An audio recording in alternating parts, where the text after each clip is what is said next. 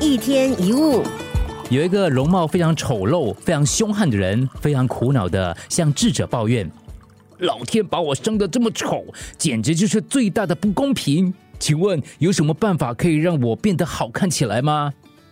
智者没有回答这个问题，而是指着不远的莲花池说：“你看那莲花如何？啊，莲花美丽芬芳，人人都喜欢呢。”智者又问了。你看莲花下面是什么？丑陋者回答：“哦，是黑色的淤泥。”智者说：“莲花虽然静美芬芳，却植根于污泥之中。世间的万事万物就好像莲花一样，其实都有缺陷的。老天虽然没有给你美丽的容颜，却给了你健壮的体魄和健全的头脑，有什么可以抱怨的呢？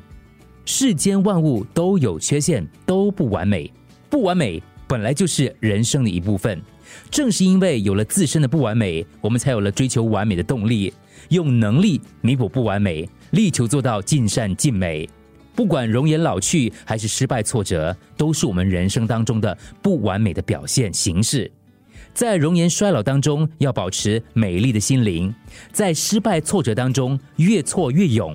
就是不完美的人生赋予人的历练和磨练，是我们生命最宝贵的财富。有一个经验丰富的鉴赏家，他不需要借助仪器，只凭一双眼睛就能够分辨出玉石的真假。有人问他诀窍，他就笑着说道：“哪里有什么高超的诀窍，只需要记住‘万物皆不完美’这句话就够了。如果玉石完美无瑕，必定是人工仿制品。天然的玉石全都存在这样那样的瑕疵，无一例外。”如果你因为自己的生活存在很多缺陷跟不足，于是就羡慕别人的生活，盲目的认为别人的日子很完美，其实别人一样不是十全十美的。别人的生活再好，终究跟你没有关系。自己的日子虽然不完美，却是真实的生活。舍弃虽然有点残缺，但真实的生活，却去羡慕那些虚假的完美，不是很笨吗？不完美的人生才是真正的人生。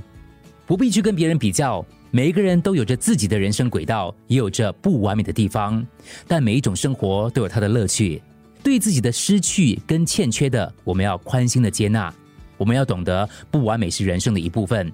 能认识自己的失去跟欠缺，勇敢的面对和承担，并能够继续的向前走，欣赏自己的生活，享受生活的过程，就是我们应该有的人生态度。一天一物。